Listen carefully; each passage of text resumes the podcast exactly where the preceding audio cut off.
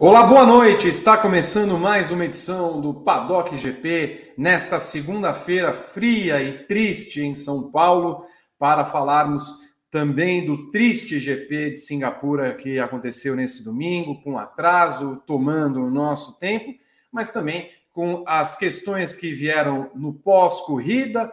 Pérez venceu em pista, tomou uma punição, eh, ganhou de fato a corrida, mas essa punição foi meio que mandrake, deram a punição sabendo que a distância de 7 segundos era possível e, enfim, não mudaria o vencedor da corrida e seria Charles Leclerc. E o que falaram Mercedes, Ferrari, Red Bull, a vida e tudo mais. Mataram o Dietrich Mateschitz, coitado. Tava boa ontem, a gente estava acompanhando, de repente morre, não morreu. Vamos falar disso e muito mais nesta atração fatal. Eu sou Vitor Martins e estão comigo Gabriel Carvalho, Gabriel Curti, Evelyn Guimarães. Nenhum de nós quatro está bom, muito menos Rodrigo Berton, que está nos bastidores desse programa. Daqui a pouco ele entra para dar as suas informações. Eu quero que você contribua conosco com o seu like, a sua inscrição no canal, o seu compartilhamento. Mande corações para nós nós estamos precisando. Estamos desiludidos um pouco, mas a vida tem dessas. Eu quero chamar a Baila Evelyn Guimarães e eu espero que ela corresponda às expectativas, porque já me irritou antes do começo do programa e se me irritar mais um pouquinho, o Berton sabe o que vai fazer. Boa noite, Evelyn Guima. Boa noite, Vitor Martins. Boa noite, Gabriel Carvalho, Gabriel Curti, Rodrigo Berton aos amigos do Paddock. Bom, você, você iniciou a tarde me irritando, então eu simplesmente estou me defendendo né, dos ataques que sofri. Eu iniciei a é. tarde é... irritando você com o quê, criatura? Entendeu? Se a gente mal falou hoje. Então, mas na única vez que a gente falou, você me atacou. É assim que funciona nessa, nessa nas segundas-feiras, entendeu? Você, e eu não tô boa e não vou deixar eu também não tô falar. Bom. Vou... Eu não tô bom. Entendeu? Bota a música, Berton. Eu não estou bom. Você você sabe quem você é? Mentirosa e caluniadora. Caluniadora e mentirosa. Eu não. Tá? você é uma lambona. Agora vai ser assim. De novo, vamos lá. sem mentiras, sem calúnias, né? Apenas falando a verdade, trabalhando com a verdade. É que a, as pessoas não aceitam, né? Você não aceita quando as, as coisas caem na sua cara e você não tem. A única coisa que caiu hoje foi a luz. Na metade. Porque, sabe, Vi, é, você tem que pagar a luz, tem que pagar a energia, né? Então, assim. Deixa eu que ligar para essa companhia hoje, Evelyn. Tá aqui. Pare, Me pediram de, três vezes o número de, de instalação. Eu falei, onde tem o número de instalação? Aí, aí ó, 0, 0, 6, 4. Aí terminou o cara. Pode repetir? Aí eu, 0, 0. Eu, filha da eu não tô bom. Sabe o que eu acho, Vi? Eu acho pouco. Entendeu? Acho que você merecia mais. Mas assim, é...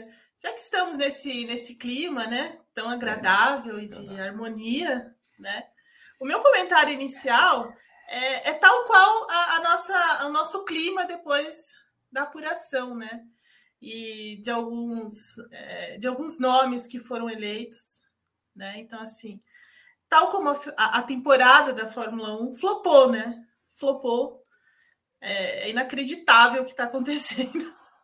Então, assim, e, o, e o, esse péssimo GP da, de Singapura de ontem, como eu coloquei no meu editorial hoje, é o um resumo dessa, desse cenário, né? De, de isolação, né? Fórmula 1 flopando, assim como a, as cadeiras né, no Congresso e no Senado. É, e assim começamos o Paddock GP. Com esse alto astral, com esta alegria.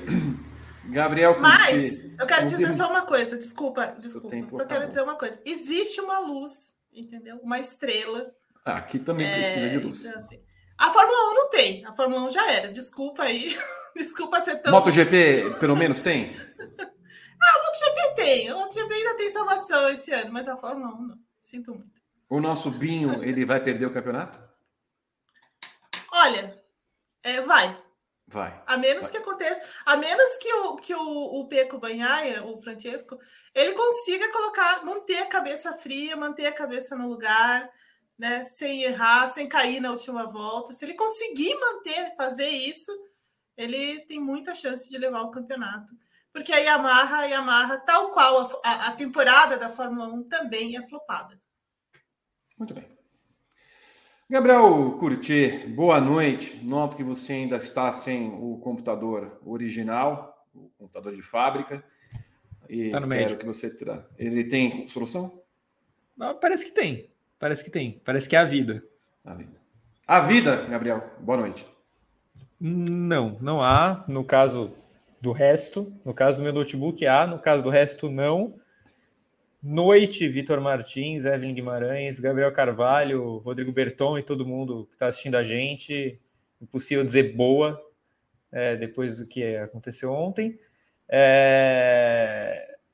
A, a Eve falou do editorial que ele escreveu, né, no Opinião GP de hoje cedo. Acho que a frase final dela é, é muito boa para mais do que a Fórmula 1, né? É, boa sorte para quem tentar acompanhar, uma coisa assim, vai ser difícil continuar acompanhando é, vai ser muito difícil continuar acompanhando não só a Fórmula 1, mas também a Fórmula 1. É, não é uma temporada que, que encha os olhos, não é, não é um ano que tem sido brilhante. É, eu, eu, eu, nem achei o GP de Singapura ruim, tá? A gente vai falar melhor disso aqui, mas é, depois, depois eu explico os motivos. Mas é, é porque a temporada tá, tá tão ruim que eu acho que mesmo uma corrida que eu não achei tão ruim assim, ela acaba sendo jogada no limbo e merecidamente. Assim, a Fórmula 1 não tem crédito nenhum esse ano e, e tem, que, tem rever muitos conceitos para o ano que vem, é, a começar pela direção de prova, que é, é uma coisa, olha, é uma das coisas mais constrangedoras que eu vi no esporte, tá? Não só na, na Fórmula 1, no esporte a motor o que a direção de prova da Fórmula 1 tem feito em 2022 é uma das coisas mais constrangedoras do esporte nos últimos tempos. É, ontem, de novo, a gente tinha tudo para ter uma corrida muito boa, com pista molhada, com diversão, ultrapassagem tal.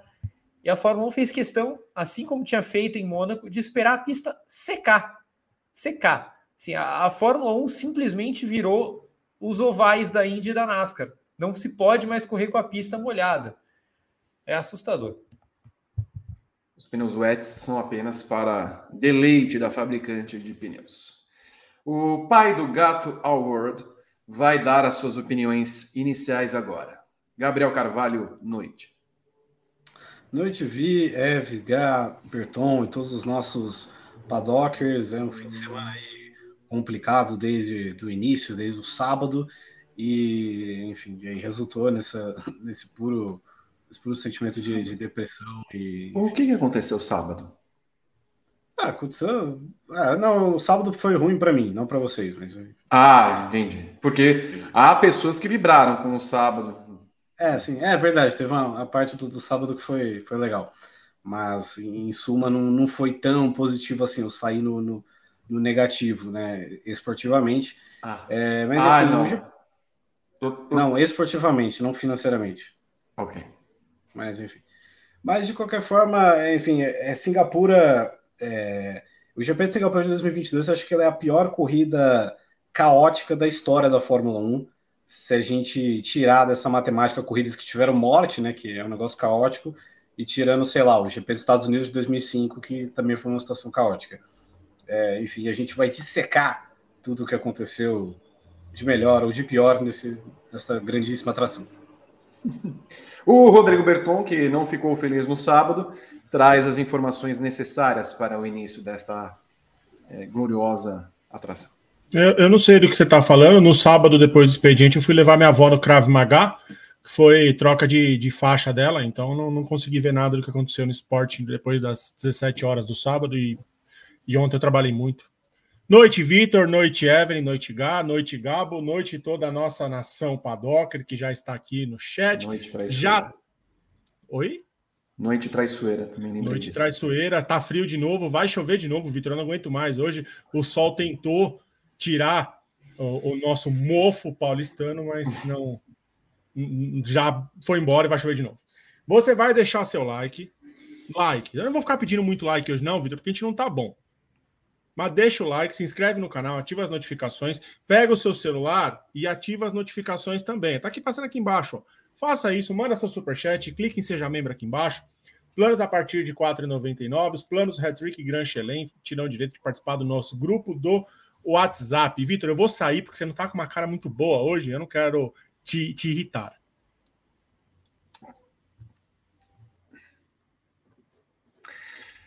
Roteiro. Abrindo o roteiro. Tô lendo agora, hein? Se tiver um errinho, você vai ver, Gabriel. Sérgio Pérez venceu o GP de Singapura da Fórmula 1, disputado no último domingo no circuito de rua de Marina Bay.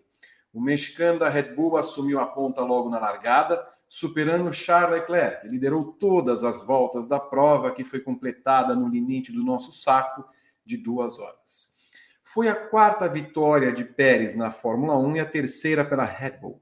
Curiosamente, todas as vitórias do mexicano pelo time taurino foram em circuitos de rua. Pole, Leclerc mais uma vez falhou em transformar a liderança do sábado em uma vitória e completou em segundo, apesar de muita pressão sobre o rival mexicano em partes da corrida. O apagado Carlos Sainz completou o pódio em Marina Bay. Gabriel Curti, o que achamos do GP de Singapura? Então, como eu falei no meu comentário inicial, eu não, não achei que a corrida foi ruim no geral, mas eu concordo com o Gabo quando ele disse que talvez tenha sido a corrida caótica mais chata da história. É que geralmente corridas caóticas me agradam muito. A corrida de ontem não me agradou muito, mas eu acho que só do fato dela ter sido uma corrida caótica, ela tem uns pontos comigo.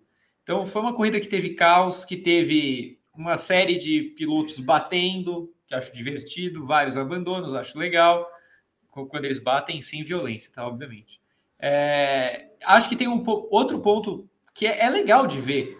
É, a gente vê que Hamilton e Verstappen são seres humanos falhos, né? Que eles, eles erram como todo mundo. E ontem, Hamilton e Verstappen capricharam nos erros. Acho divertido quando a gente vê os dois grandes pilotos dessa geração mostrando que eles são falhos. É, o problema é que meio que estava todo mundo ruim ao mesmo tempo. Né? E, a gente sabe bem disso. E, que, e quem não estava ruim não tinha carro. Então, por exemplo, o Lando Norris fez uma bela corrida. Ele tinha uma McLaren. É, o, os dois da Aston Martin fizeram belas corridas, mas eles tinham é, dois carros mais ou menos. O Pierre Gasly fez uma bela corrida, mas ele não tem uma equipe e ele tinha um carro mais, bem ruinzinho. É, o Pérez fez uma bela corrida e o Pérez ganhou. Ponto.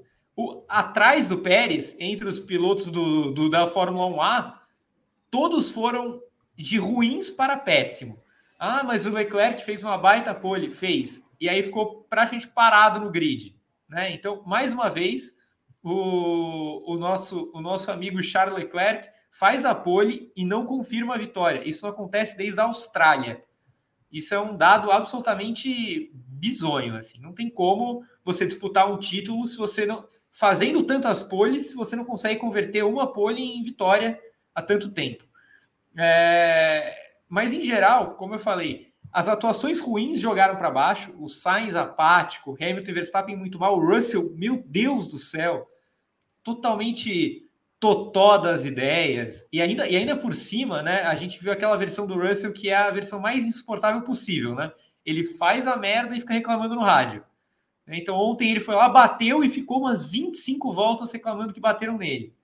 É, então, eu acho que essa conjuntura toda faz a gente achar a corrida talvez pior do que ela tenha sido. E além disso, tem o ponto da temporada ser insuportável. A temporada 2022 da Fórmula 1 está insuportável e eu acho que isso faz a gente julgar todas as corridas como um lixo e nem todas são. Mas eu entendo esse sentimento, tipo, de ligar a TV no domingo de manhã e falar assim: puta, lá vem outra corrida chata. E aí a corrida é mais ou menos, você fala, chata, foi chata igual. Então, eu, se a gente tra é, transfere esse GP de Singapura para 2020, aquela sequência de corridas incríveis, a gente daria uma nota 7 para essa corrida e falaria: beleza, foi uma corrida caótica no meio de várias corridas incríveis, tudo bem, a temporada segue. Esse GP de Singapura, no meio dessa temporada, a gente dá uma nota 4 e fala que foi ruim como as outras. Só antes de Gabriel Carvalho, quem estava aí, Evelyn?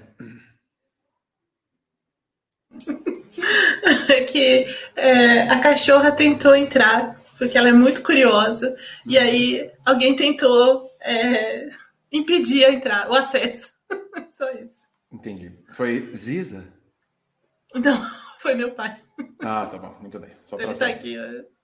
Já, manda, um, manda um beijão para ele.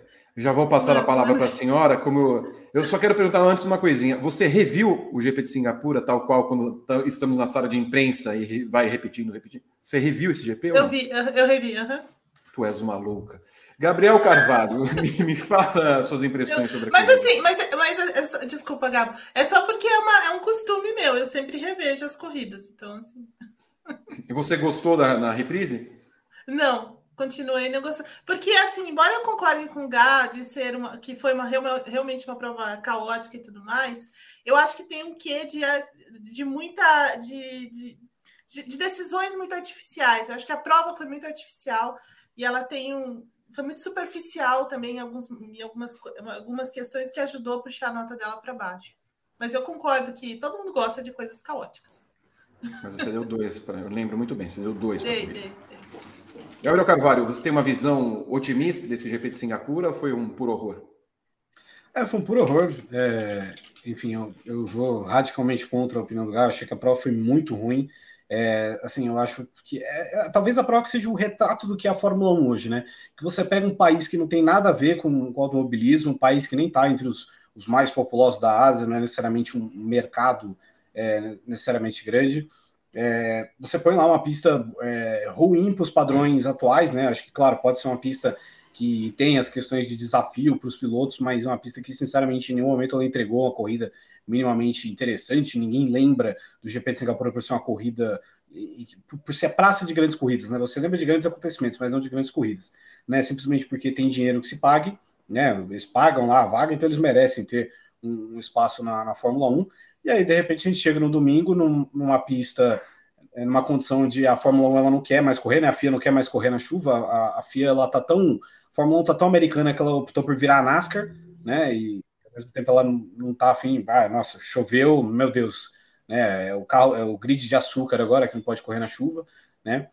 E, enfim, depois uma corrida que tem um asfalto úmido, né? Já que, claro, um clima tropical ele dificulta, né? No, na secagem da pista, então basicamente a gente teve aquele asfalto ruim, né? Porque realmente a, a pista foi recapeada recentemente, é, um asfalto que não secava, que não tinha o DRS e com carros onde ninguém passa ninguém, porque existe uma disparidade muito grande entre esse pelotão e, e ao mesmo tempo não é uma pista que proporciona grandes coisas, né?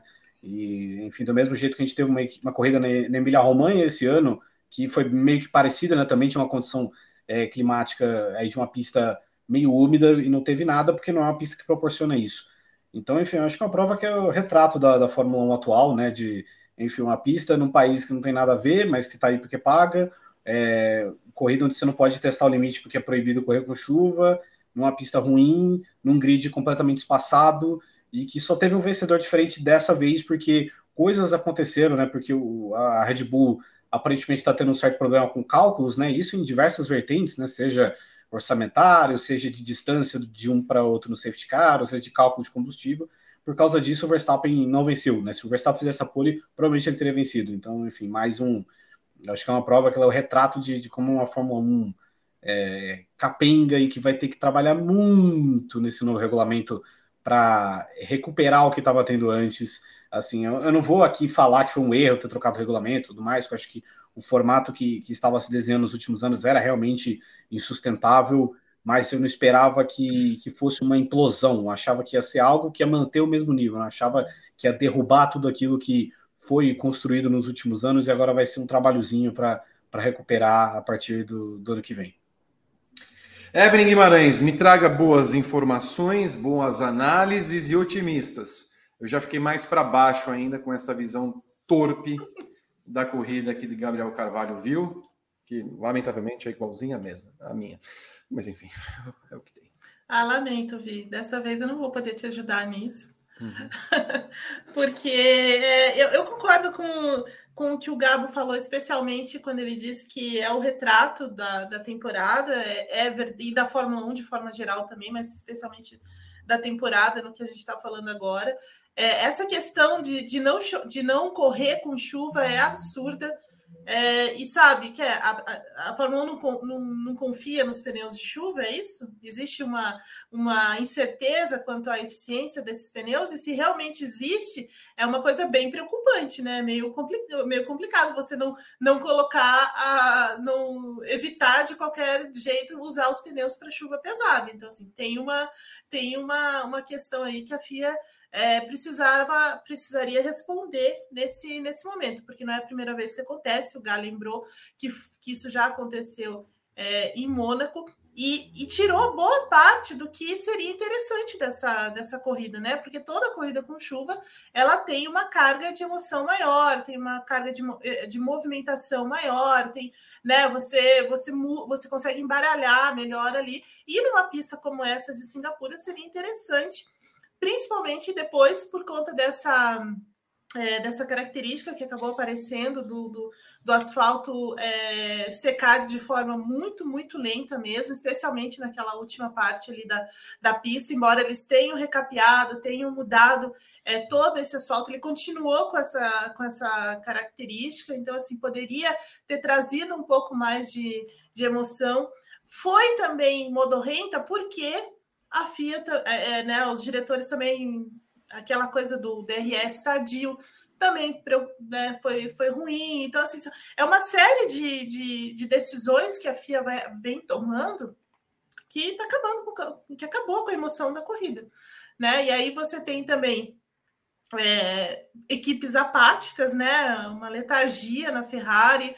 É, no dia que eles podiam vencer, né, que tinha uma capacidade de, de tentar a vitória, não aconteceu, né? De novo a Ferrari se viu eh, em problemas com superaquecimento de pneus, o Leclerc com medo de cometer algum erro, é, sabe? Então, assim, é, mesmo no dia em que o, o Verstappen está totalmente fora da, é, do padrão dele, né? De, de, de, corridas mais cerebrais e tudo mais, então ele estava errando muito e estava lá atrás tentando se recuperar a Ferrari não aproveitou e ninguém aproveitou. A Mercedes também não, não, não, aproveitou e ela chegou cheia de ah, não, nós, nós temos a ambição de vencer. Toto Wolff falou isso no sábado, né?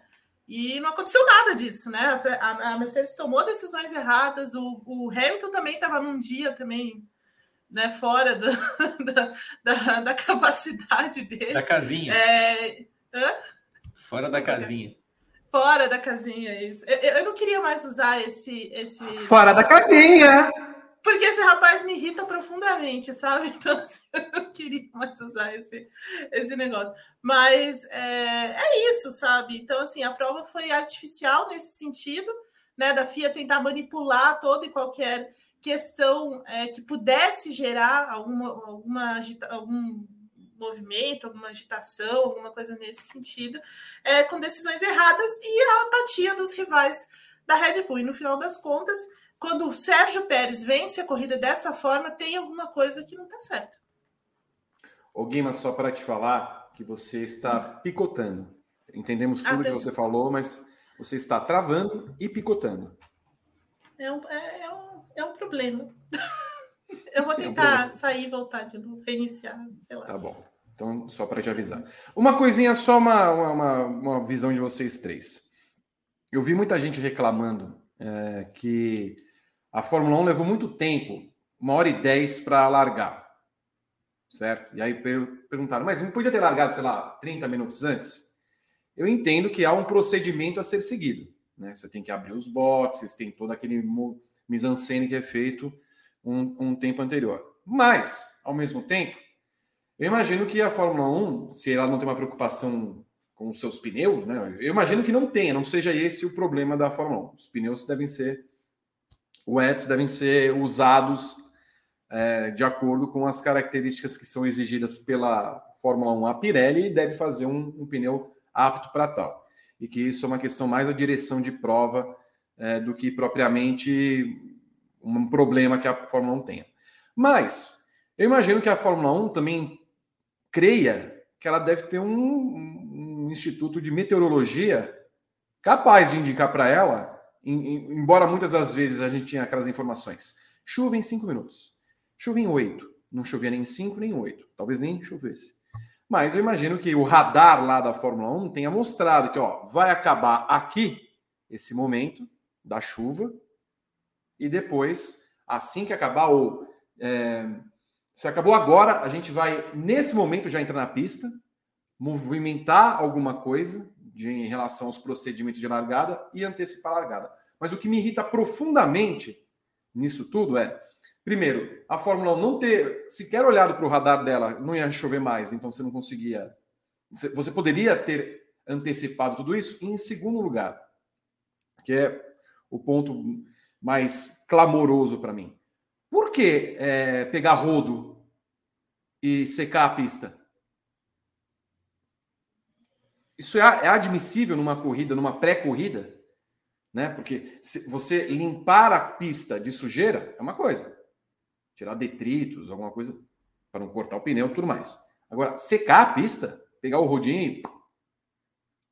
Qual é o sentido de ter isso na Fórmula 1? E outra, qual é o sentido de você ter duas pessoas na Fórmula 1 que tem medo de chuva? Tem medo. O Dudu e o Nietzsche têm medo. Tem medo, basicamente medo. Eles olham para o céu e rezam, rezam, fazem a novena. O padre Kelman aparece para eles, reza, padre. Vem a Fundação Cobra Coral também, vamos. Porque não é possível. Não é possível. Demorar uma hora e dez, sendo que você poderia ter antecipado para meia hora, antecipando os procedimentos de largada e pegar o rodinho para ficar secando a pista para não ter água na pista, para mim é demais. Para mim é demais. Gabriel, curti. É, foi, foi, foi pífio esse pré-corrida, foi uma coisa lamentável. É, quando saiu a notícia de uma hora e dez, é, primeiro que não entendi nada, porque as imagens da pista mostravam que no máximo, no máximo, estava garoando. Então já tinha condição de você fazer um trabalho lá para escoar o que tivesse de água.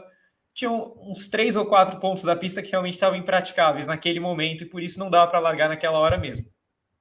Mas como você falou, quando a chuva cessou, eles deveriam ter aberto os boxes e continuado a trabalhar para escoar essa água enquanto isso. Uma coisa não impede a outra. Assim, é, não é, é a partir do momento que dá para a água escoar um pouco, dá para os carros saírem na pista. Né? Não dá para ter a aquaplanagem, beleza. Isso aí é uma coisa que a gente já viu, por exemplo, em Interlagos, lembra aquela vez que o Grosjean bateu, enfim. Mas não era uma situação em 10 minutos que estava assim mais. A gente viu a evolução da pista, né? É, e aí, quando, quando eu fui vendo aquele atraso todo, e principalmente a cena do pessoal secando a pista com rodo e coisa e tal, a primeira coisa que me veio na cabeça é: será que o Dudu, o Nils, será que a Fórmula 1 acha que, que ela está num torneio de tênis em quadradura. É isso, porque eu, eu, eu na hora lembrei assim do procedimento para você secar uma quadra, né? Como se, porque na, no tênis, ok, você não pode jogar com uma gota de água, porque você pode escorregar, torcer o pé, virar o joelho, enfim, se arrebentar todo. Mas e na Fórmula 1? É, por que, que você não pode exatamente correr com, com a pista molhada? Eu não, é, é, não realmente não não me vem à cabeça isso, não, não vai entrar na minha cabeça nunca. É, como a Eve disse, se há um problema de confiança com, com os pneus de chuva extrema da Pirelli, isso é um problema gravíssimo, isso é um escândalo, né? Da, da fornecedora não conseguir fazer um pneu capaz, mas eu, eu concordo com você, viu? Eu não acho que seja isso. Eu acho que realmente a Fórmula 1 tem pessoas que estão no, nos principais cargos que se pelam de medo de chuva, que são o cascão do automobilismo. Assim, é, é uma coisa lamentável, assim. E, inclusive, eu já vi o pessoal falando aí no chat, né? Ah, como é que tá a previsão para o Japão e tal? Eu espero que não chova. Eu espero que não chova. A, a, partir de, a partir de agora, com essa direção da Fórmula 1, eu espero que não chova nunca mais. Porque se chove, só vai atrasar as corridas e a gente não vai ter corridas com chuva. É, a gente vai ter corridas com pista úmida e sem DRS, ou seja, o pior cenário possível. A chuva, que era sempre um elemento para deixar as corridas melhores, Atualmente ela só atrasa e deixa pior, porque os caras demoram umas 20 voltas para abrir o DRS e ter alguma ultrapassagem. Gabriel Carvalho. Assim, é, concordo com, com o que o Gá falou, e tem uma coisa assim que é, que é, que é impressionante, porque assim, eu sei que a Fórmula 1, eu acho que ela vive um fantasma muito forte a respeito do, do Julius Bianchi, né? Que, enfim, é, foi um, a última morte que a gente teve, aconteceu numa corrida com chuva, mas assim, a culpa não foi da chuva, né? A culpa foi da direção de prova e, enfim, do, dos fiscais, de muita coisa, né? A prova que, sinceramente, nem deveria ter acontecido, porque todo mundo já falava que ia ter um tufão passando no Japão, aconteceu, e aí tiveram todos os erros e tudo mais. Mas é, é justamente isso, é, é, como se você, por motivos de segurança, você pega e você tenta terceirizar a culpa, você tenta jogar para alguma coisa, para algum outro elemento que não, que não faz o menor sentido. E assim, em Mônaco, é, eu achava tipo justo é, adiar a corrida em Mônaco, porque eu acho justo não ter mais nem corrida em Mônaco, né? Mas porque ali há uma questão de segurança é, é, forte. Então, por exemplo, uma pista que ela é muito estreita, enfim, é difícil de passar, então eventualmente há a chance de, de você não, de você ter uma anticorrida, né? De você ter uma corrida que ela vá parar toda hora, de você ter um GP de, de Baltimore da Indy, né? Que foi uma grande experiência com, com chuva tivemos na categoria ao lado. É, mas de qualquer forma, em Singapura eu não vejo isso, assim, por mais que seja uma pista de rua, por mais que é, seja uma pista difícil e tudo mais, pô, é, beleza. A hora que começou a chover mesmo, que foi justamente quando eles chegaram e, e adiaram a largada, beleza, era, era uma coisa, mas depois todo o, o restante do procedimento é simplesmente ridículo, sabe? E, pô, às vezes, se a gente para para pensar, algumas grandes corridas da história da Fórmula 1 a gente não deveria ter, a gente não teria nas mãos do, do desses dois, tá ligado? Tanto do Freitas quanto do, do Nils Wiesich. Pô, olha, Fuji 2007, olha o que foi aquilo. Foi tipo uma corrida que é, o Charlie White segurou a corrida, assim, tava uma chuva inacreditável. Foram, é, a corrida teve, sei lá, 65 voltas, as primeiras 20 foram com safety car. E foi uma das grandes corridas da década, sabe? Enfim, várias outras corridas aconteceram muito bem com chuva. Então, pô, sei lá, Brasil 2016 não ia acontecer, basicamente, ele ia cancelar a corrida. Enfim, é, é bizarro e, sei lá, às vezes me parece que não, não pode ter mais a corrida com, com chuva, né? Porque tem toda essa esse medo por uma questão de, de sei lá, de, de, televisão, uma questão de entretenimento, porque talvez na chuva não dê para você ficar fazendo aquele pan assim, né, que você tira, assim, do, do, um carro perseguindo outro, você tira, assim, você mostra o prédio brilhando, porque para mim a Fórmula 1 virou isso, sabe? Não faz sentido você ter Singapura no calendário, não faz sentido você ter Miami no calendário, são pistas que não agregam em nada esportivamente, serve só para você fazer um, nossa, que foto linda. Olha lá em, em Asmarina, o carro passa debaixo do hotel, que coisa bonita, sabe? Parece que a Fórmula 1 virou. A tendência da Fórmula 1 é ser isso, entendeu? E em Las Vegas vai ser a mesma coisa. Pode, pode, pode anotar aí. E o, a Marina Fake em Miami, que vai continuar no ano que vem? Brega, é, brega. Porque, é porque vai dar muita foto linda. Vai, vai dar muita foto linda. O importante é você fazer lá, quando você vai fazer o highlight da Fórmula 1, lá você faz um filminho assim, você mostra, faz um pan assim, e mostra a cidade. E aí, tipo em Mônaco, tem aqueles S assim, a curva da tabacaria. Pô, todo ano tem a coleção de imagem câmera lenta dos carros passando lá. Que coisa linda, tá ligado? Só serve para isso essas pistas. Então, enfim. Evelyn Guimarães? e houve um momento na Fórmula 1 que Bernie Eccleston queria molhar artificialmente as pistas, né? Bons tempos aqueles, hein? Bons tempos em que é, as coisas não estavam tão bem, então ah, vamos dar, vamos molhar aqui para ver se melhora, né? Imagina, imagina só. Mas é isso, acho que os meninos resumiram bem essa questão, não faz nenhum sentido. Até 30 minutos antes do, da largada original, né? Do horário da largada original, já tinha parado de chover era uma coisa muito já muito menos intensa assim do que tinha sido durante o dia. É, a pista estava realmente muito molhada, tava, e depois ficou muito úmida, demorou para secar e tal. Mas assim, né? A Fórmula 1 tem que, tem que confiar no equipamento que ela tem. Não é possível que daqui para frente é, nunca mais é, é, a gente vai ver pistas com chuva e de repente corremos o risco, já que a Fórmula 1 está tão próxima dos Estados Unidos, ter aqueles caminhões, né, que tem na Nasca que vai secando as pistas, aquela, aquele secador gigante que eles têm lá. Só tá faltando isso, né? Mas assim, não faz nenhum sentido, nenhum, realmente nenhum sentido esse esse medo, essa essa tensão para autorizar uma corrida é, com chuva. Mesmo em lugares como esse, em Singapura, havia condição, mas é, se não há, me parece que existe uma realmente uma suspeita sobre a, a, a performance dos pneus. É a única coisa que me vem à cabeça nesse momento.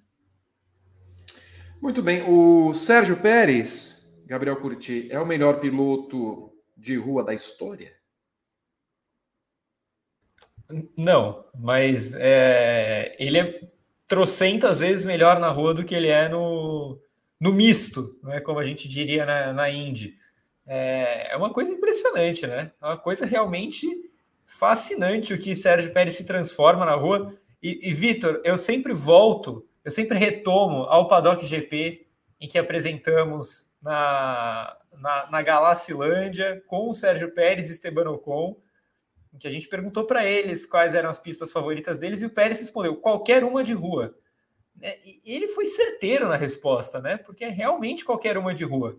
O Pérez anda bem em Baku, anda bem é, em Jeddah, ganhou em Mônaco, é, ganhou agora em Singapura. Qualquer pista de rua o cara vai andar bem, né? Uma coisa impressionante. É, não é o maior piloto de rua da história. Eu acho que qualquer coisa que envolva o Pérez ser o maior de todos os tempos, que não o piloto mexicano, essa resposta vai ser não.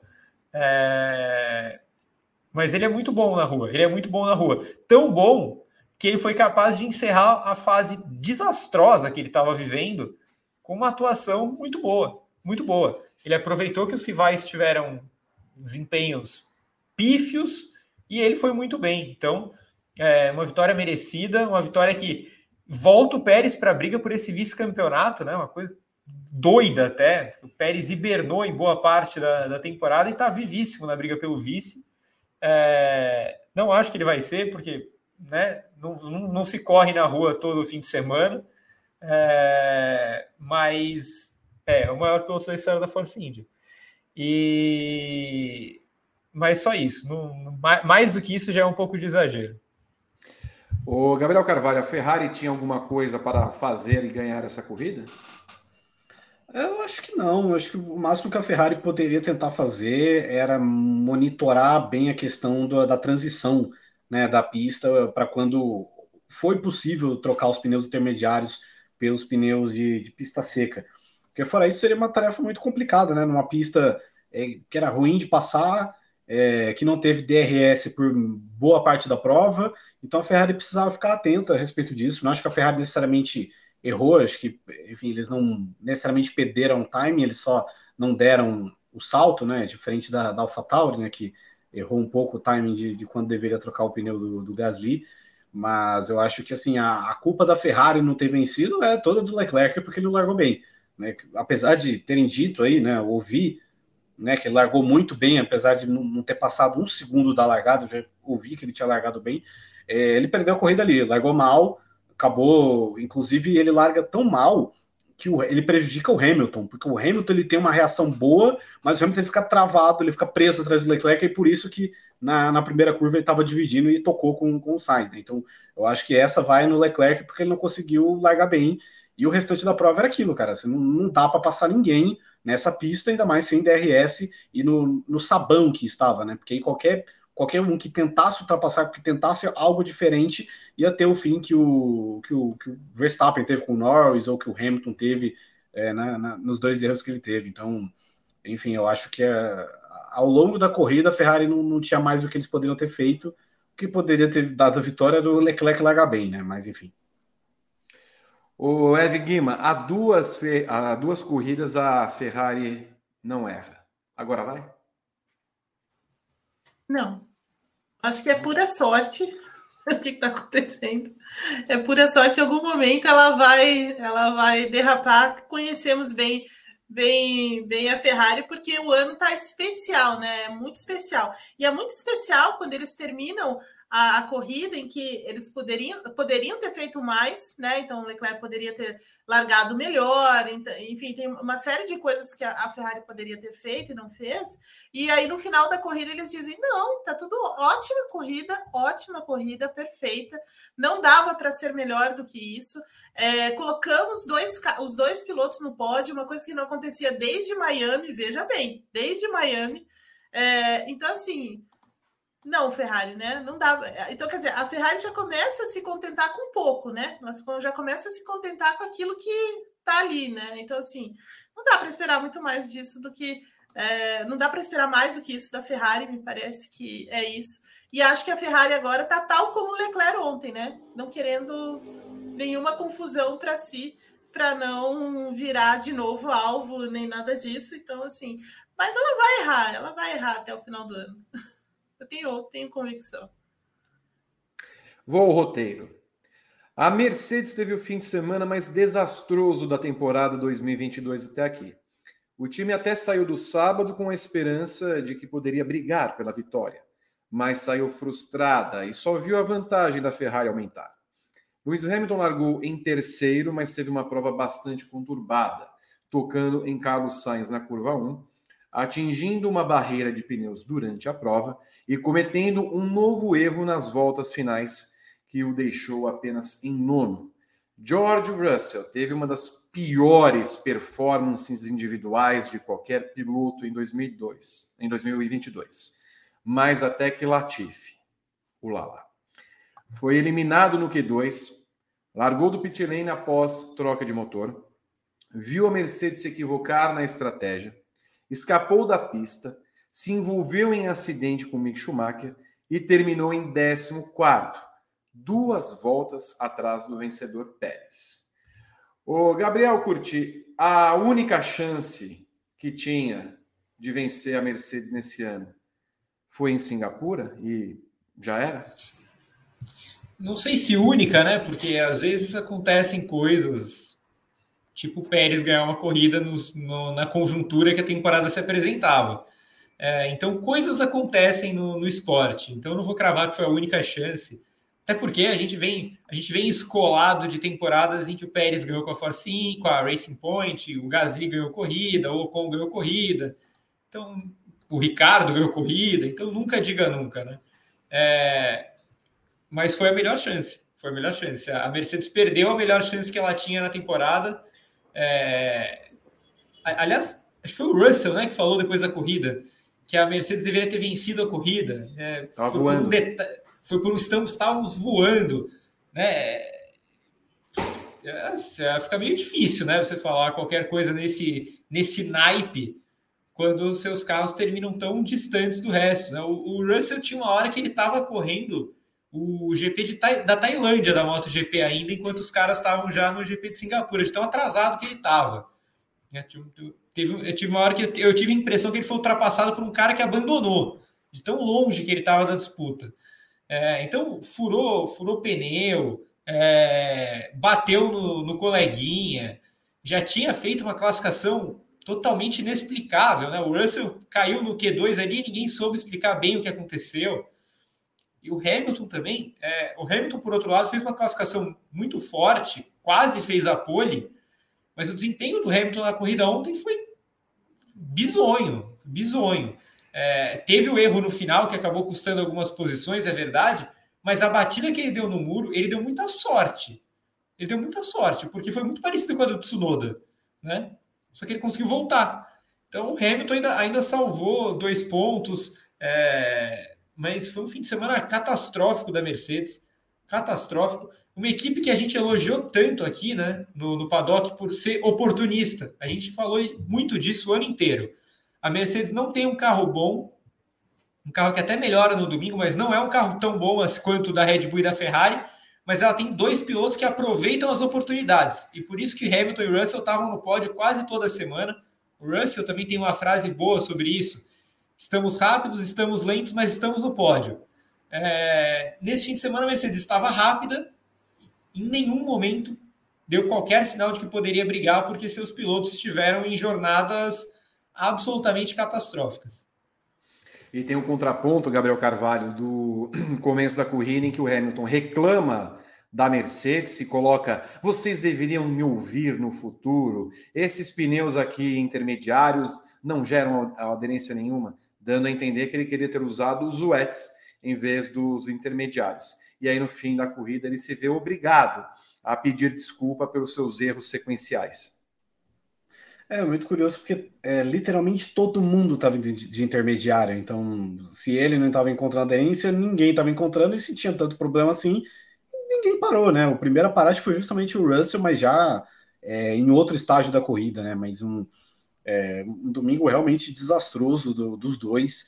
É, acho que Mercedes, acho que também o fator chuva acho que pode meio que ter influenciado, né? Porque é, a corrida ela fica muito estranha, né? De uma pista é, ruim, uma pista de sabão, onde, enfim, não, não, você não encontra aderência nenhuma e você não tem o DRS, então ficou muito difícil de fazer qualquer coisa, né? E aí o, o Hamilton ainda faz uma largada um pouco, uma largada ruim, né? Que ele acabou sendo complicado ali pelo, pelo Leclerc, de, de repente ele acabou também é, se tocando ali com o Sainz, e daí foi por água abaixo, uma corrida é, muito abaixo do Hamilton mesmo, que convenhamos que depois aqui ainda está de férias, né? Depois das férias o Hamilton não voltou, né? Se ele estava numa sequência muito boa antes da pausa da Fórmula 1, não voltou necessariamente muito bem, não. É, enquanto o Russell, enfim, como escrevi no roteiro, acho que foi a pior performance individual de qualquer piloto em 2022, assim. Pior até que o Latifi na Arábia Saudita, que aquilo foi um, um feito assim incrível, né? Mas é que do Latifi a gente espera esse tipo de coisa, né? Do Russell não. Pô, ele, ele, ele assim, não é que ele teve um erro, assim, ele chegou, ele, ele foi eliminado no Q2, né? Porque ah, teve um, é, como fala, ah, não, porque a Mercedes jogou ele no tráfego, ah, porque teve uma amarela porque alguém escapou e é, deixou a volta dele lenta. Não, ele só tipo, foi muito mal, sabe? Errou. E de repente no domingo, enfim, ele conseguiu estar errado numa batida com o Mick Schumacher. Esse foi, esse foi o domingo do George Russell. Então, enfim, é, eu acho que assim, obviamente, não dá para cravar que foi a, a, única chance que a Mercedes teve de vencer os 22, né? Não que as pistas que estão por vir necessariamente, eu acho que me chamam muita atenção. Talvez a do Japão só de achar que a Mercedes tem uma chance muito forte, mas que foi a melhor chance, acho que provavelmente foi. Eu duvido que vá ter algum fim de semana onde a Mercedes vai estar andando do nível que ela andou na sexta e no sábado. Evelyn Guimarães, o segundo lugar nos construtores já era? Olha, sim. Eu, imagino, eu, eu apostaria que sim, colocaria minhas fichas nisso, porque já aumentou, ampliou para 66 pontos, se não me engano a distância e, e as pistas que tem pela frente não são pistas exatamente é, que vão favorecer a Mercedes, né? Então são pistas mais difíceis para ela. É, e aí a gente imagina que a Ferrari, como a Ferrari tem ainda que atrapalhadas e tudo mais, ela ela tem um carro melhor, né? Ela tem um carro mais rápido, ela, ela tem condições de largar à frente e, e coisa e tal. Então, assim, aí não, não vai realmente vai ser, vai ser mais difícil para a Mercedes. E essa era realmente a grande chance dessa segunda parte de temporada da Mercedes, porque a pista era muito favorável, né? Tanto que o Hamilton quase fez fez a pole. O problema mesmo foi a, foi a corrida, né? Que foi completamente atrapalhada. Ele tava, né? O erro que ele comete é claramente falta de consideração, né? Porque ele estava reclamando nas voltas anteriores, ele estava reclamando horrores com a equipe no rádio, falando um monte de coisas. É, e coisas diferentes, assim, coisas meio, meio, meio esquisitas. É, e aí é, teve, teve essa, essa batida, depois mais para o final da corrida também. É, então, assim, acho que eles esperavam muita coisa dessa corrida e no fim deu tudo errado, né? E a Mercedes tem isso, né? Quando, dá, quando uma coisa dá errado, ele, ele erra mesmo, né? Eles conseguem errar tudo, todos é, pit stop, né? Dá, dá tudo muito ruim para para Mercedes. E essa foi aquela corrida da Mercedes, né? Todo ano tem uma dessas. É, esse ano foi, foi em Singapura, onde, curiosamente, eles tinham o melhor, é, a melhor chance de vitória. Daqui para frente vai ser coisas muito, é, vão ser coisas muito pontuais, assim, muito isoladas, né? Coisas é, de acaso mesmo, é, para fazer com que a Mercedes tenha alguma chance de vitória mesmo, pelas características da pista que vem. Que a, que a gente vai, vai ter até o final do ano, e que possivelmente também o Verstappen esse também tenha sido o, o GP de, de, de, descarte, digamos assim, do, do Verstappen. Acho que a gente não vai ver performances como essa até o, até o final do ano. Então, dentro desse cenário, de fato, o, o, a, o eventual vice-campeonato é, já era para Mercedes. Já que tu falastes em Verstappen, vou ao roteiro para falar dele. Max Verstappen teve a primeira chance de conquistar o título de 2022 da Fórmula 1, mas acabou com um fim de semana desastroso. No sábado, o holandês sofreu com um erro de cálculo de combustível da Red Bull e abortou as voltas finais, precisando largar do oitavo lugar. No domingo, o holandês largou mal, perdeu terreno, mas conseguiu se recuperar e parecia até que bem na briga por um pódio. Porém, errou em uma relargada, escapou da pista eventualmente se recuperando para finalizar no sétimo lugar. Não foi oitavo lugar? Ele passou o Vettel na última o volta. Vettel... Eles não estavam em nono, passou. Não, é o Hamilton. Stroll sexto, Verstappen sétimo, Vettel oitavo, Hamilton e Gasly. Foi o que eu falei. Foi isso que eu disse. Eu estava esperando só um errinho. Apesar da distância para Charles Leclerc ter caído, a chance do holandês garantir. Não é mais holandês, tem um erro aqui, é neerlandês. Garantir o bicampeonato na próxima etapa no Japão é ainda maior. Basta vencer e torcer para que o Monegasco chegue abaixo do terceiro lugar, que pode acontecer bastante. Inclusive, daqui a pouco, a nossa Anne Lotterman vai falar da previsão do tempo. Se vencer com a volta mais rápida, é campeão, independentemente do resultado do rival. É... Gabriel Curti, Verstappen esteve certo nas críticas que fez a Red Bull? É, em parte, né? Eu acho que ele está certo no, na raiz do problema. A raiz do problema realmente veio da Red Bull, veio do, de uma estratégia equivocada na classificação mais do que uma estratégia equivocada na classificação, da demora da Red Bull para tomar uma atitude, né? A Red Bull esperou o Verstappen chegar no final da volta para falar: opa, tira o pé aí, vamos para a próxima volta. E fica um pouco complicado quando você tenta fazer as coisas em cima da hora com combustível tão contadinho, né? Então, o, como o Gabo até falou no, no briefing de sábado, né? O Verstappen aí teve uma, tinha duas alternativas na última volta. Ou ele abortava, ou ele fazia a pole e era desclassificado depois, né? Porque não teria combustível suficiente para voltar aos boxes, para fazer a medição e coisa e tal. Então, é, foi uma. A, Red Bull foi muito mal no sábado. Assim, a Red Bull se vestiu de Ferrari no, no sábado, né? No domingo, porém, é, aí eu acho que o, lá vamos nós usar a, a palavra. Né? Eu acho que o nosso Max tem que fazer a famosa autocrítica, né? Que um, um determinado partido social-democrata da política brasileira deveria ter feito há muitos anos e não vai fazer mais porque ele vai deixar de existir a partir da próxima semana ou a partir do próximo mês no máximo. É...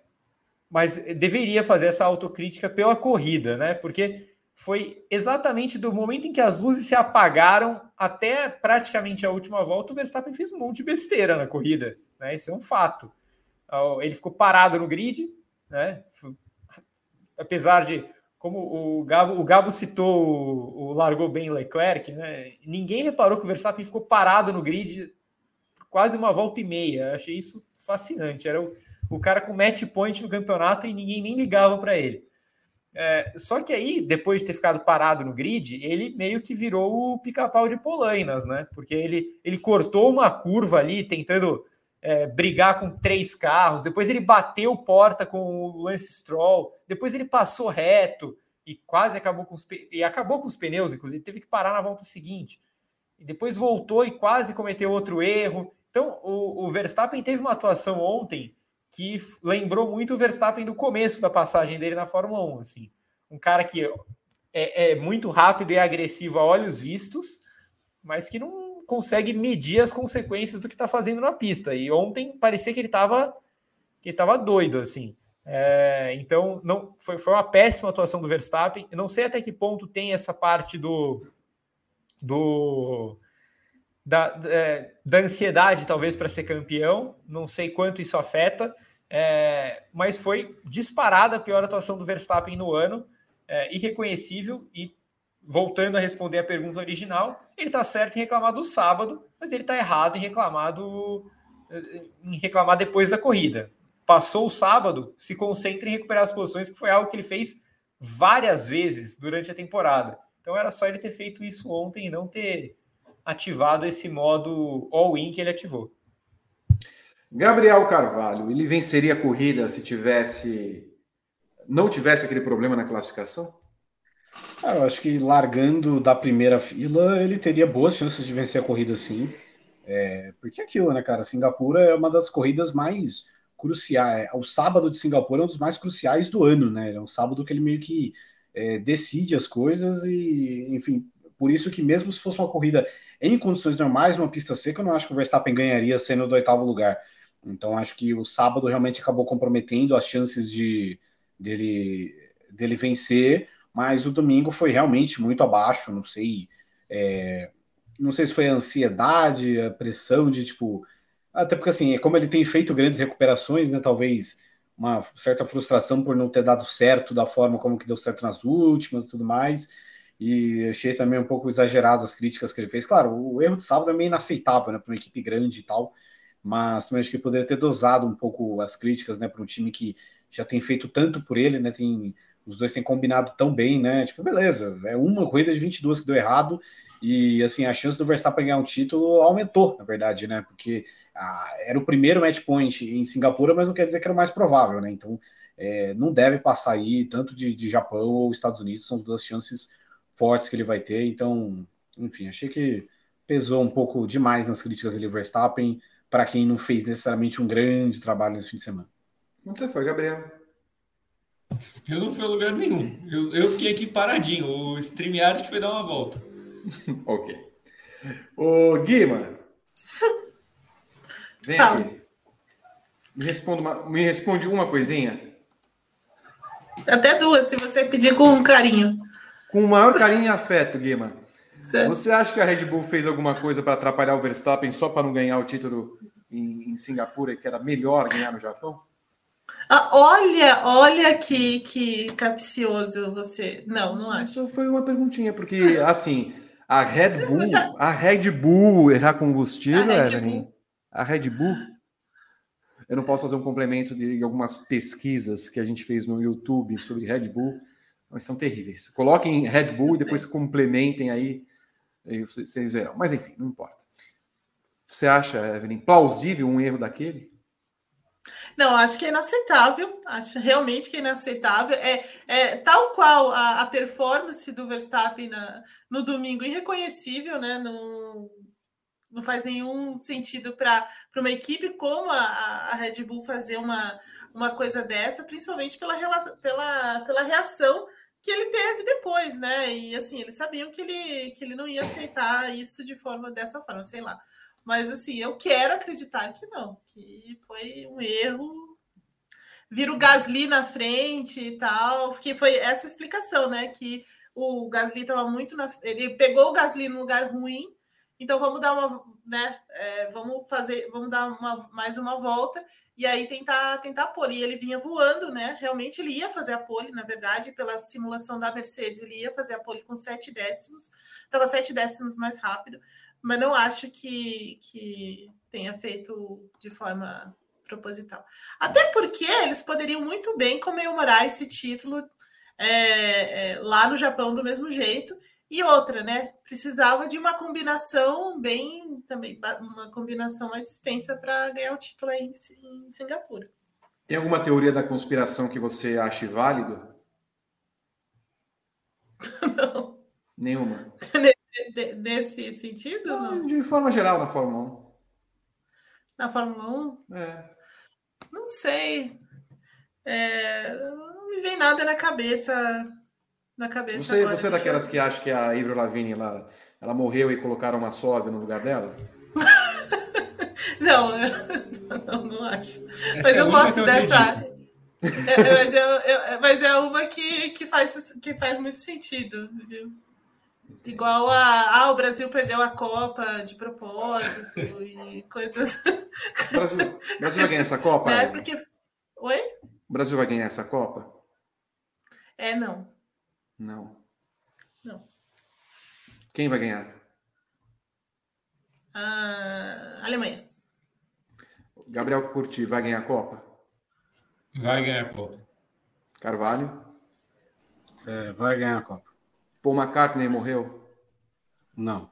Não. Não. Mas aí eu te jogo uma. Existe uma praia em Engenheiro Marcelac? Olha a cidade de São Paulo. Tudo bem. Marcelac. Mas eu só é, falei não, porque, porque também eu não tenho muita sorte com palpites, viu? Já vou falando aqui. Entendi. É só para não, não zicar, entendeu? Não, já sabe quem vai ganhar a Copa. Bom, vou chamar Rodrigo Berton que sabe que o Brasil também não vai ganhar a Copa, né, Bertão? Nunca. Jamais. A Argentina vai ganhar a Copa. Não com a Dinamarca, vi. Tenho fé. Aí não importa Temos- quem ganha. A gente vai estar assinantes mesmo. novos? Temos um assinante novo, Vitor Martins. Eu não bebo. Ah, não. Que é o Matheus Alcântara, novo membro do plano Hat-Trick, que vai mandar um e-mail para contato arroba grandepremio.com.br e vai receber o link do grupo do WhatsApp, onde eh, ele vai encontrar gente que, que é muito legal. Né, Vitor?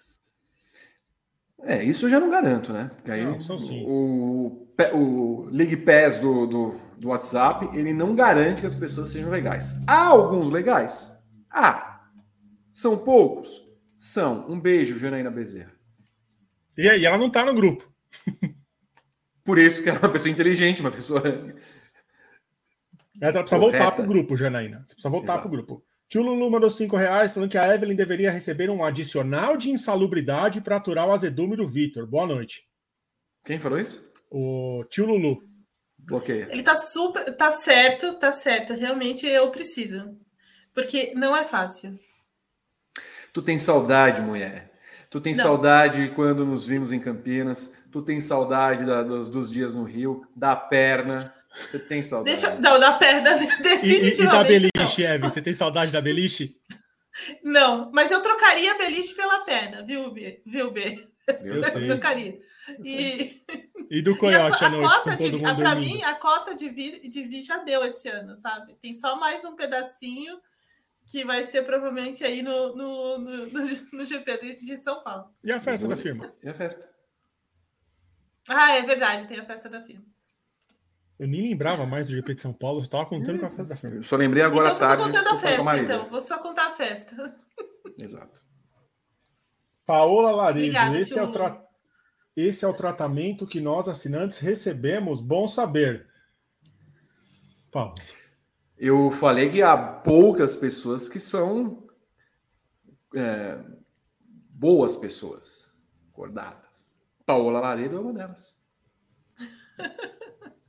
Viu? Rafael Batista, Vitor, o que, que você acha dele? Péssimo, péssimo. Mandou péssimo. dois superchats. Que Ótimo.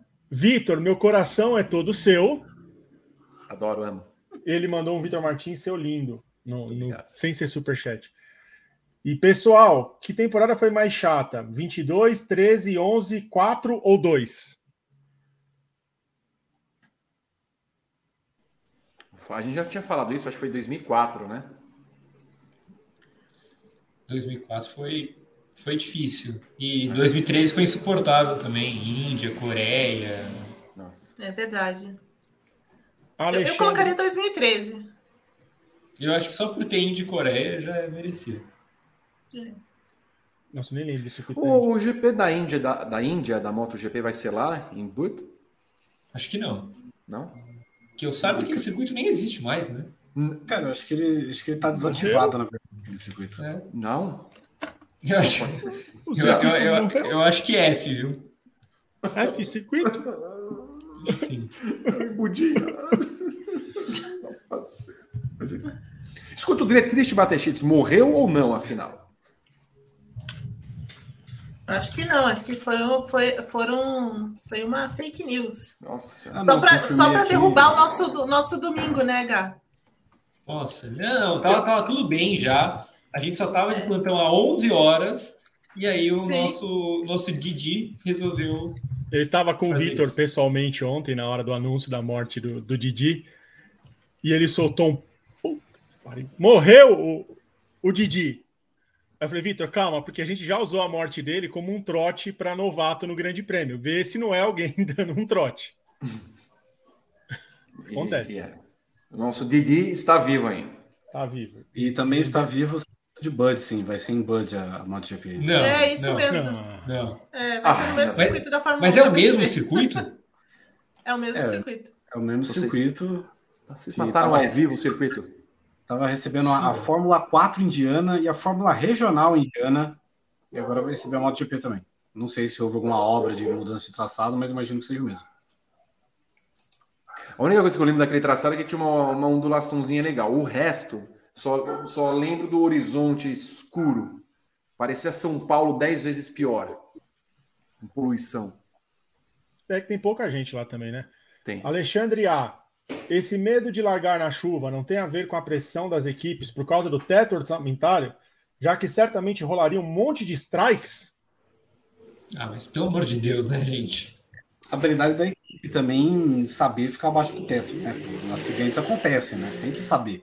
Você não vai fazer completar as, todas as voltas do campeonato, não é o Schumacher de 2002, pô. E não são os 20 melhores pilotos do mundo? É.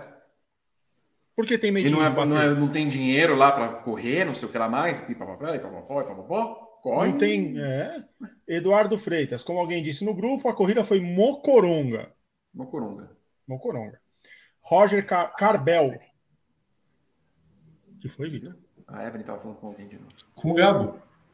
Candidato Gabo. Candidata. É, ela, ela candidato Gabo. o- o- ela cochichou ali pro, pro Gabo uma, uma informação. Roger Carbel, só uma força e reconhecimento para vocês que estão tendo que falar dessa corrida medonha em plena segunda-feira à noite. Obrigado, Roger. O Alexandre, ah, no que vem sem Latifi e Schumacher, será que a direção vai voltar a largar com pneus de chuva? Não, mas tem. Sempre vai ter um, cara. Ah, sempre alguém vai ser o pior. Cara, olha, a olha a batida do Tsunoda ontem, gente. Confundiu hein? curva com reta? E a carinha dele? A cara dele que me irritou depois. Tipo,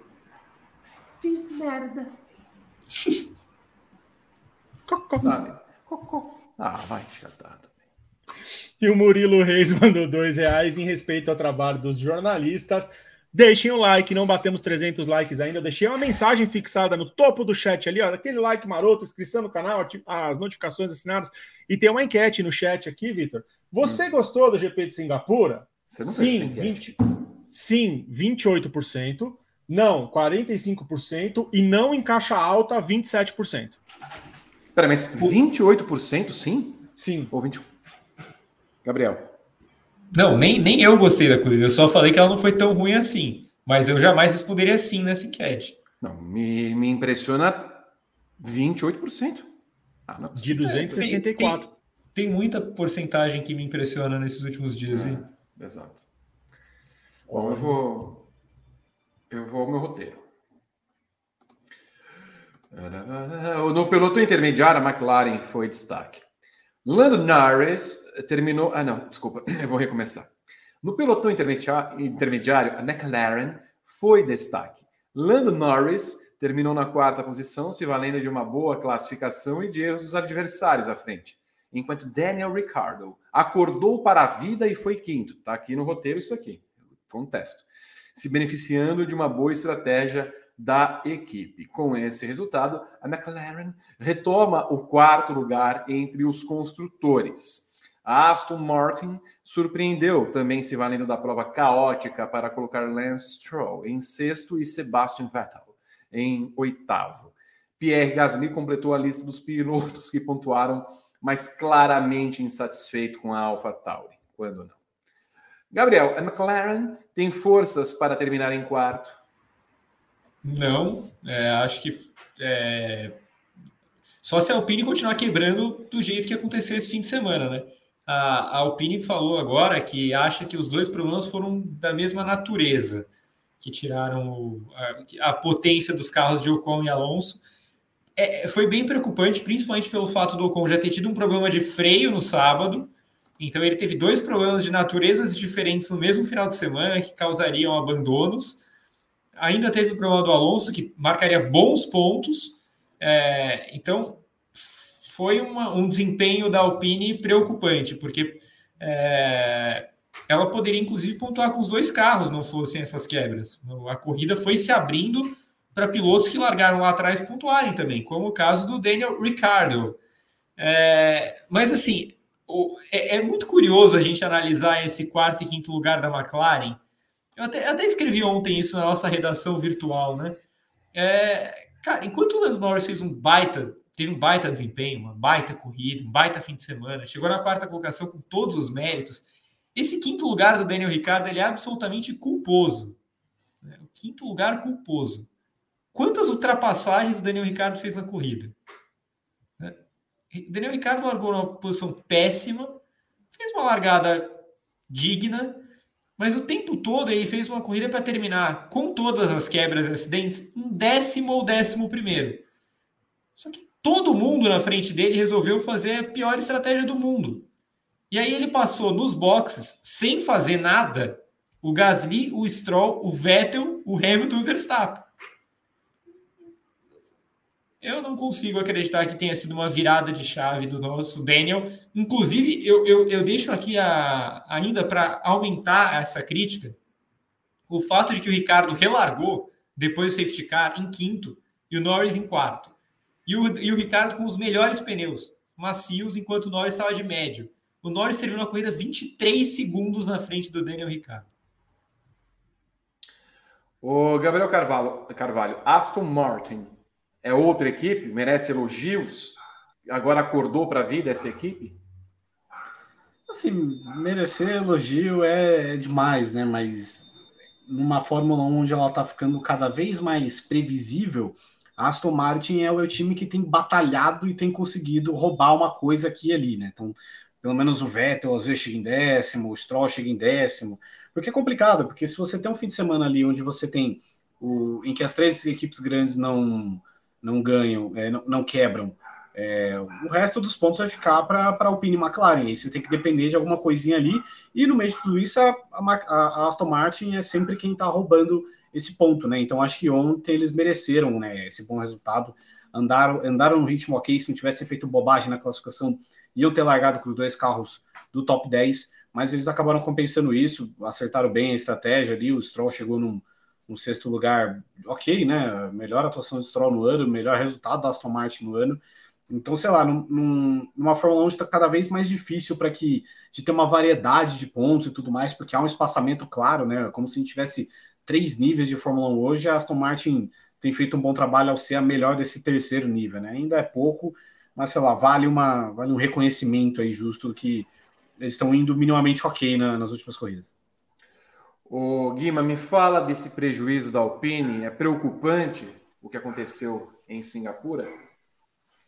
É preocupante, é preocupante, claro, porque vai demandar um trabalho grande agora para entender e para repor esses, é, esses pontos também, e também para trabalhar em cima da confiabilidade, que foi o grande calcanhar de Aquiles, na verdade, da Alpine ao longo da temporada, né? Na primeira parte da temporada, eles sofreram também com, com a confiabilidade, né? O Alonso reclamou muito disso no começo.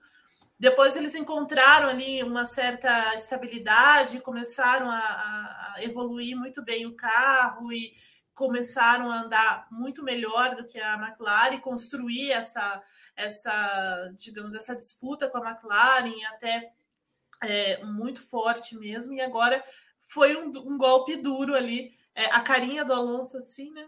Ela mostrou muito, hum. retratou muito é, aquele momento, porque ele estava pontuando naquele, na, no momento em que ele, ele quebra e tudo mais. É, então, assim, é preocupante para o resto do ano porque a, a, a, nesse ponto a Alpine é pior do que a McLaren, né? A McLaren quebra bem menos do que a Alpine. Muito bem. Olha, não sei se vocês sabem, final de semana tem GP de Japão. Olha Fim de semana em... O quê? Olha aí. Essa, essa foto ter entrado na hora que você falou que tem GP do Japão foi, ah. foi muito bacana. Ô, Berton, tem a música para isso ou não?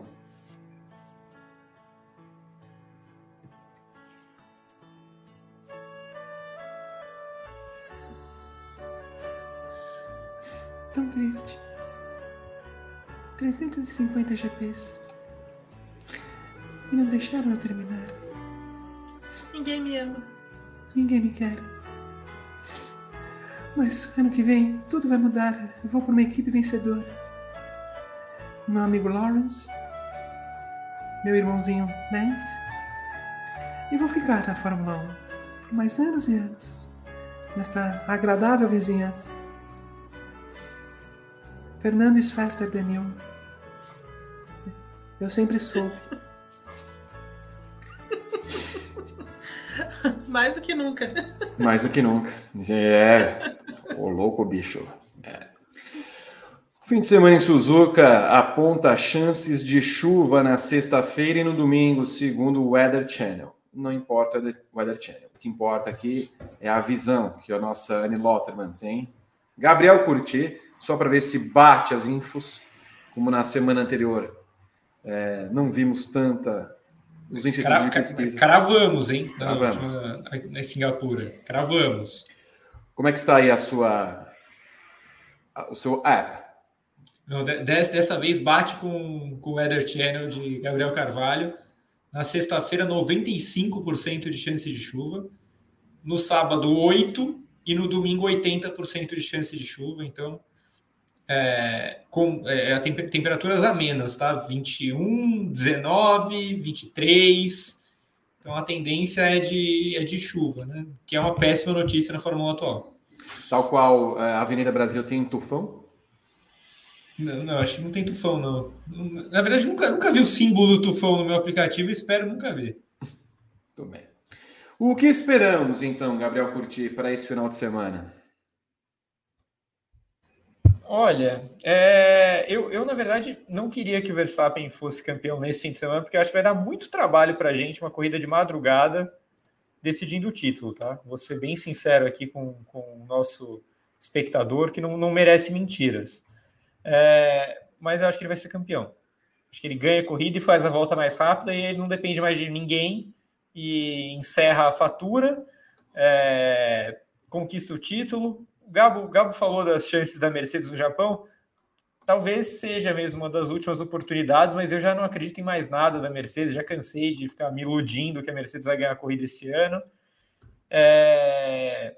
A Eve disse que é muito cedo para falar que a Ferrari parou de errar, então eu concordo com ela. A Ferrari vai cometer um erro crasso no fim de semana e a gente vai ter um piloto aleatório no pódio só porque eu quero. Muito bem, daqui a pouco eu quero saber então o pódio. Gabriel Carvalho, a sua visão do final de semana. É, então, a, foto, né, a captura de tela, que ela gira as redes sociais, que é muito popular, né, que é do comentarista Lédio Carmona, no Sport TV, né, com um GC embaixo, estou esperando mais um jogo insuportável.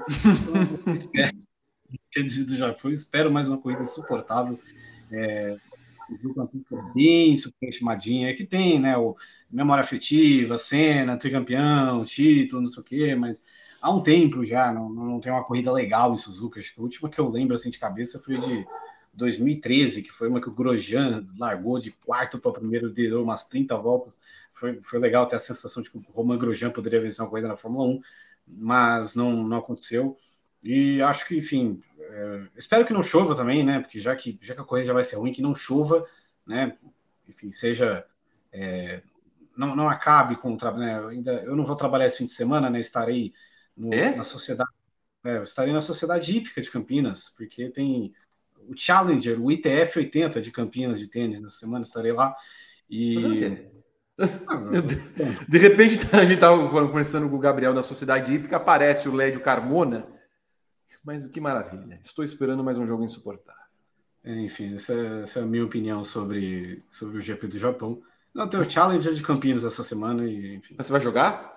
Não, eu vou assistir. A entrada é grátis, pô. Evelyn Guimarães. Mas espera um pouquinho, você não vai trabalhar no final de semana, tem certeza? Tenho certeza. Ah, a escala que o senhor fez, a escala que o senhor tá. fez. Entendeu? Então, inclusive, eu estou olhando para a escala, viu, Eve? Porque nós vamos ter que fazer algumas alterações aqui para acostumando o pessoal com o fuso, né? Confuso, né? Eu também acho que está bem confuso. É, é, é, uma beleza, é uma beleza. Mas faz muito bem o Gabo de folga e assistir ao tênis. Tenho certeza que ele vai se materializar em São Paulo em algum momento. Que isso ah, sempre. acontece, estou percebendo Sim. isso. Sim. Eu queria ter essa, essa energia, não tenho, mas eu, eu, sei que isso vai acontecer para o bem de todos. É você não sabe Olha... né? o, que, o que move a energia desse rapaz. Não, tudo bem. Eu sei que ele não vai querer me contar e tudo bem. Já, já, estamos, já estamos bem com isso, né, Gabo? É, é. amamos do mesmo, amo do mesmo jeito. Mas é, eu, eu, concordo com o Guy. Eu acho que o, Verstappen é, fecha a conta aí nesse final de semana. Ele só depende de si mesmo, né, para vencer. É uma pista que vai favorecer muito mais a, a, a, Red Bull, a Ferrari pode até entrar nessa, nessa briga aí, porque também é uma pista boa, mas a Ferrari não está vivendo um bom, uma boa fase, né? Então ela não está querendo ganhar corridas, ela não está querendo é, sair da sua, da sua zoninha de conforto lá que ela parece estar nesse momento. Então, a, a porta está muito aberta, a menos que esse essa chuva, a menos que aconteça alguma coisa, a 1 corra com pista molhada e aí as coisas podem bagunçar, mas não acredito nisso também. Verstappen é um dos melhores pilotos de chuva do grid da Fórmula 1 e, e ele vai realmente fechar o campeonato em Suzuka como tanto deseja é, a Red Bull, a Honda, a teoria da conspiração deles terem errado o, o, combustível aqui em Singapura e tudo mais. Gabriel curtiu seu pódio para o GP do Japão. Vespa, é... Patra. Hein? Patrão. Patrão. Patra. Patra. E, e como eu falei que vai ter um piloto aleatório no pódio, sei lá. É... Fernando Alonso. Não vai fazer aquela carinha. Não, não, vai ficar feliz dessa vez.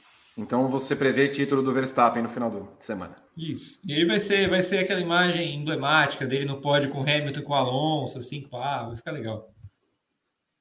Podia ser com o Vettel, né? Só se, só se eles liberarem uma corrida com chuva, porque a Aston Martin é muito boa de chuva, né? Uhum. O Vettel nem tanto, mas a Aston Martin é muito boa de chuva. Se não, se não tiver a pista molhada, não tem como o Vettel chegar em terceiro, não. Gabriel Carvalho. É, eu vou de, de Verstappen também campeão, é, Pérez em segundo e Tsunoda em terceiro. Vamos fazer a festa da Honda, né? Correndo em casa, Tsunoda. Lá, enfim. Tsunoda em terceiro? É, correndo em casa, pô. Primeira vez que ele vai correr no Japão. Mas... Ô, Berton, se você puder, não sei se tenha um print da imagem do Tsunoda depois da corrida. Se conseguir achar, daí a gente vai só relembrar esse momento maravilhoso. Evelyn, seu pódio. É, Verstappen também, ven, é, vencedor e campeão. Numa dobradinha da Red Bull, Pérez na segunda colocação e o Sainz completando o pódio. Ô, Rodrigo Berton, seu pódio para o final de semana. Estava procurando aqui a foto. Verstappen, Hamilton e Alonso. Também eu vou copiar o do Gá. Que é um pódio esperado, né? Então, eu não achei também aqui a foto do, do, do Tsu. É, eu tô procurando. Tristinha, coitado. Enfim. Temos mais mensagens, Berton? Temos mais mensagens e tem fotos da, do que está chegando no Japão. Tufão. Grande Tufão. Hoje é Zé Tenório, né? Zé Tenório. Nipuluso. R$ reais com 13 centavos. A NASCAR Cup estreou o Circuito das Américas debaixo de chuva e houve uma prova no Roval, gosto de Roval, de Charlotte nas mesmas condições climáticas. Verdade, verdade. Justiça para a NASCAR. Inclusive, essa, as condições climáticas eram parecia aquele fim de tarde, depois de enchente na marginal. Eles resolveram correr mesmo assim. Essa de Austin foi, foi, foi divertida. Foi. Certeza que na sala de imprensa apareceu aquele aviso de, de tempestade, cara. Certeza, certeza que passou uma capivara no meio da pista. Érico Lacerda mandou 10,90 com pirotos. Pirotos. Pirotos. Rafael Batista, bolão. Em qual GP de 2023 o Alonso vai detonar publicamente Aston Martin? Eu aposto no Canadá. Bahrein. Olha.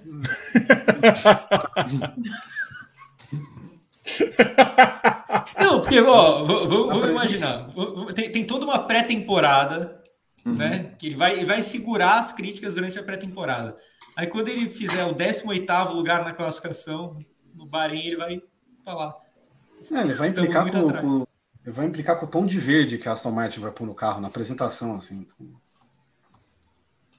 Na pré-temporada a gente já vai ver ele com cara de. O que, que eu vim fazer aqui? E é. para encerrar, Vitor, uma questão.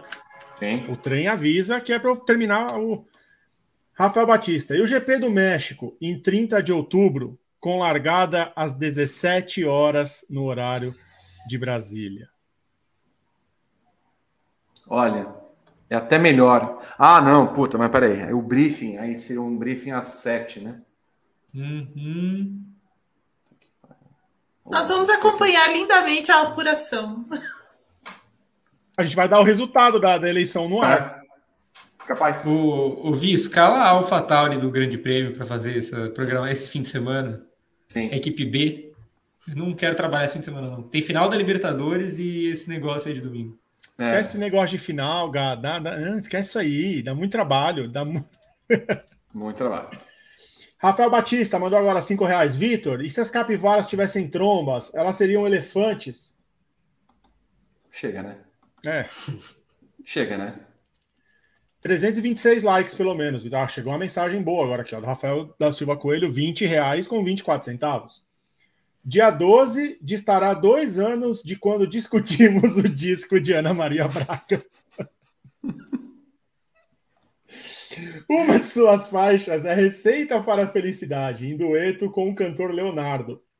Para vocês, quais ingredientes culinários são mysteries nesse projeto?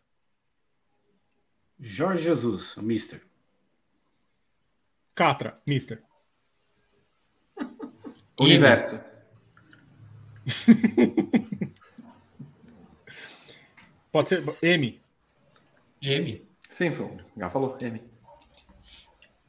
É isso. Obrigado. Mr. por- Man. Grande discussão sobre o disco de Ana Maria Braga. Vai fazer dois anos e eu ainda não ouvi o disco da Ana Maria Braga, por indicação do Rafael Coelho, que sempre manda Eu só, mensagens. eu, só, eu só escuto o disco de Roberto Justus. Grande disco, cantor de boleros. Eu ouço do Celso Portioli, que tem. Eu só escuto do Gilberto Amizade. Barros cantando Acorrentado em Você, que é maravilhosa. E o Cassinão? Cassinão! O Gilberto Barros está preso? Deveria. Bom, né, ele foi mas- condenado, né? Ele foi condenado. Ficou Deveria. essa dúvida aqui no ar. Acho que não tá ainda, não. É isso, né? É isso. Algo mais, Guima? Não, só esperar a, a tal investigação e a tal o relatório da FIA sobre o teto orçamentário, né? Se é realmente alguém andou burlando o teto orçamentário, tá borbulhando isso. E com certeza vai ser uma um, um pouco, vai trazer um pouco de diversão para a reta final de, de temporada. Algo mais, Gá? Não, só falar que o Luiz Felipe tem razão aí na sua mensagem. É, e, e- e dizer que a, a Aston Martin assumiu esse sétimo lugar e é a cara desse, desse projeto do Lawrence Stroll dela perder o sétimo lugar porque furou o teto, teto de gastos do ano passado. Seria realmente brilhante.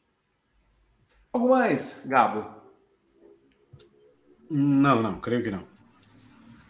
Algo mais, Berton? Só o convite para os nossos amigos aqui que estão na audiência acompanhar todos os vídeos que saem aqui no canal do Grande Prêmio, se inscrevendo, ativando as notificações, se inscrevendo também no Grande Prêmio 2 e no Grande Prêmio F1, que é o Grande Prêmio Espanhol. Os links estão na descrição aqui, ó, atrás. Inscreva-se no Grande Prêmio 2 e no Grande Prêmio F1. Clica lá que você vai se inscrever nos dois canais e acompanhar. Quinta-feira tem Padocast e o link do Spotify está aqui na descrição. Se você não usa Spotify, procura por Grande Prêmio em todos os agregadores que você acha o nosso conteúdo. Siga o Grande Prêmio em todas as redes sociais. É só procurar por Grande Prêmio no Instagram, no Twitter, no Facebook, no TikTok, no Quai, em, em todos os lugares. Dailymotion, Pinterest, na Roxinha, a gente está em todos os lugares. É, declaro encerrado o Paddock GP desta segunda-feira. Teremos edições de quarta-feira. Quarta-feira tem TTGP estarei azedíssimo sem saber o tema. Quarta-feira tem TTGP com Pedro Henrique Maron, Renato Ribeiro e grande elenco. Quinta-feira temos WGP com Evelyn Guimarães e a Granda Elenca, com Ana Paula Cerveira, com Luana Marino não estará, não estará, está de férias, e Juliana Tesser. Sexta-feira, briefing. Eu tô vendo os horários do briefing aqui. Não tem briefing. Eu senti a coxa. É Quais três são os horários, Vi? Quatro e meia Eu tô de- da manhã. Eu também tô de férias. Eu tô de férias também, junto com a Lu. Nada. Pedro, a equipe B também no Japão, né? Pedro Prado. André Neto. AlphaTauri. Ai, meu Deus. Aí Meu na- Deus. no sábado, briefing, quatro da manhã. Peraí, eu, eu vou entrar, eu, eu vou entrar ao vivo às quatro da manhã. Olha, cara. Ouvi, eu vou, eu vou passar na sua casa aí para pegar um, uns combustíveis aí que tem aí. Puta, tem bastante, viu? Eu vou passar Chegou aí. mais, chegou mais. Eu vou passar aí para pegar, porque vai ser necessário esse fim de semana. Red Bull me mandou uma caixinha do Red Bull ladeira abaixo. Porém, Muito O- influencer, né? O, o, o, o Vi Influ, domingo é o quê? Uma e quatro também? uma da manhã e quatro da manhã. É. Eu, eu espero que a gente bata o recorde da Austrália, que foram quase duas mil pessoas no briefing depois do GP da Austrália. Hein? As pessoas achavam que a temporada podia ser boa ainda. É verdade. O Leclerc ganhou. A corrida foi chata, mas a vitória do Leclerc deu uma. Eu tô triste já, eu tô vendo. eu tô- Bom, vamos encerrar. Não, agora daqui, daqui até o fim do ano, os horários do briefing só melhoram lá em Abu Dhabi. Nossa, e o nosso humor também, só melhora. Nossa. É isso. Beijo para Evelyn Guimarães, para Gabriel Carvalho, para Gabriel Curti, para Rodrigo Berton, para vocês que fizeram o Paddock GP conosco. Quinta-feira tem Padocast. Não se esqueça. Qual que é o tema? Peraí que eu tô tentando me desmutar aqui. É, a gente vai discutir como falam os jovens, né? Por que, que a temporada 2022 da Fórmula 1 flopou? Vamos buscar os motivos para entender esse fracasso total e absoluto. Com participação de Jürgen Flop. Vocês terão esse programa maravilhoso. Um grande beijo. Até segunda-feira que vem com mais um Paddock GP. Ah. Música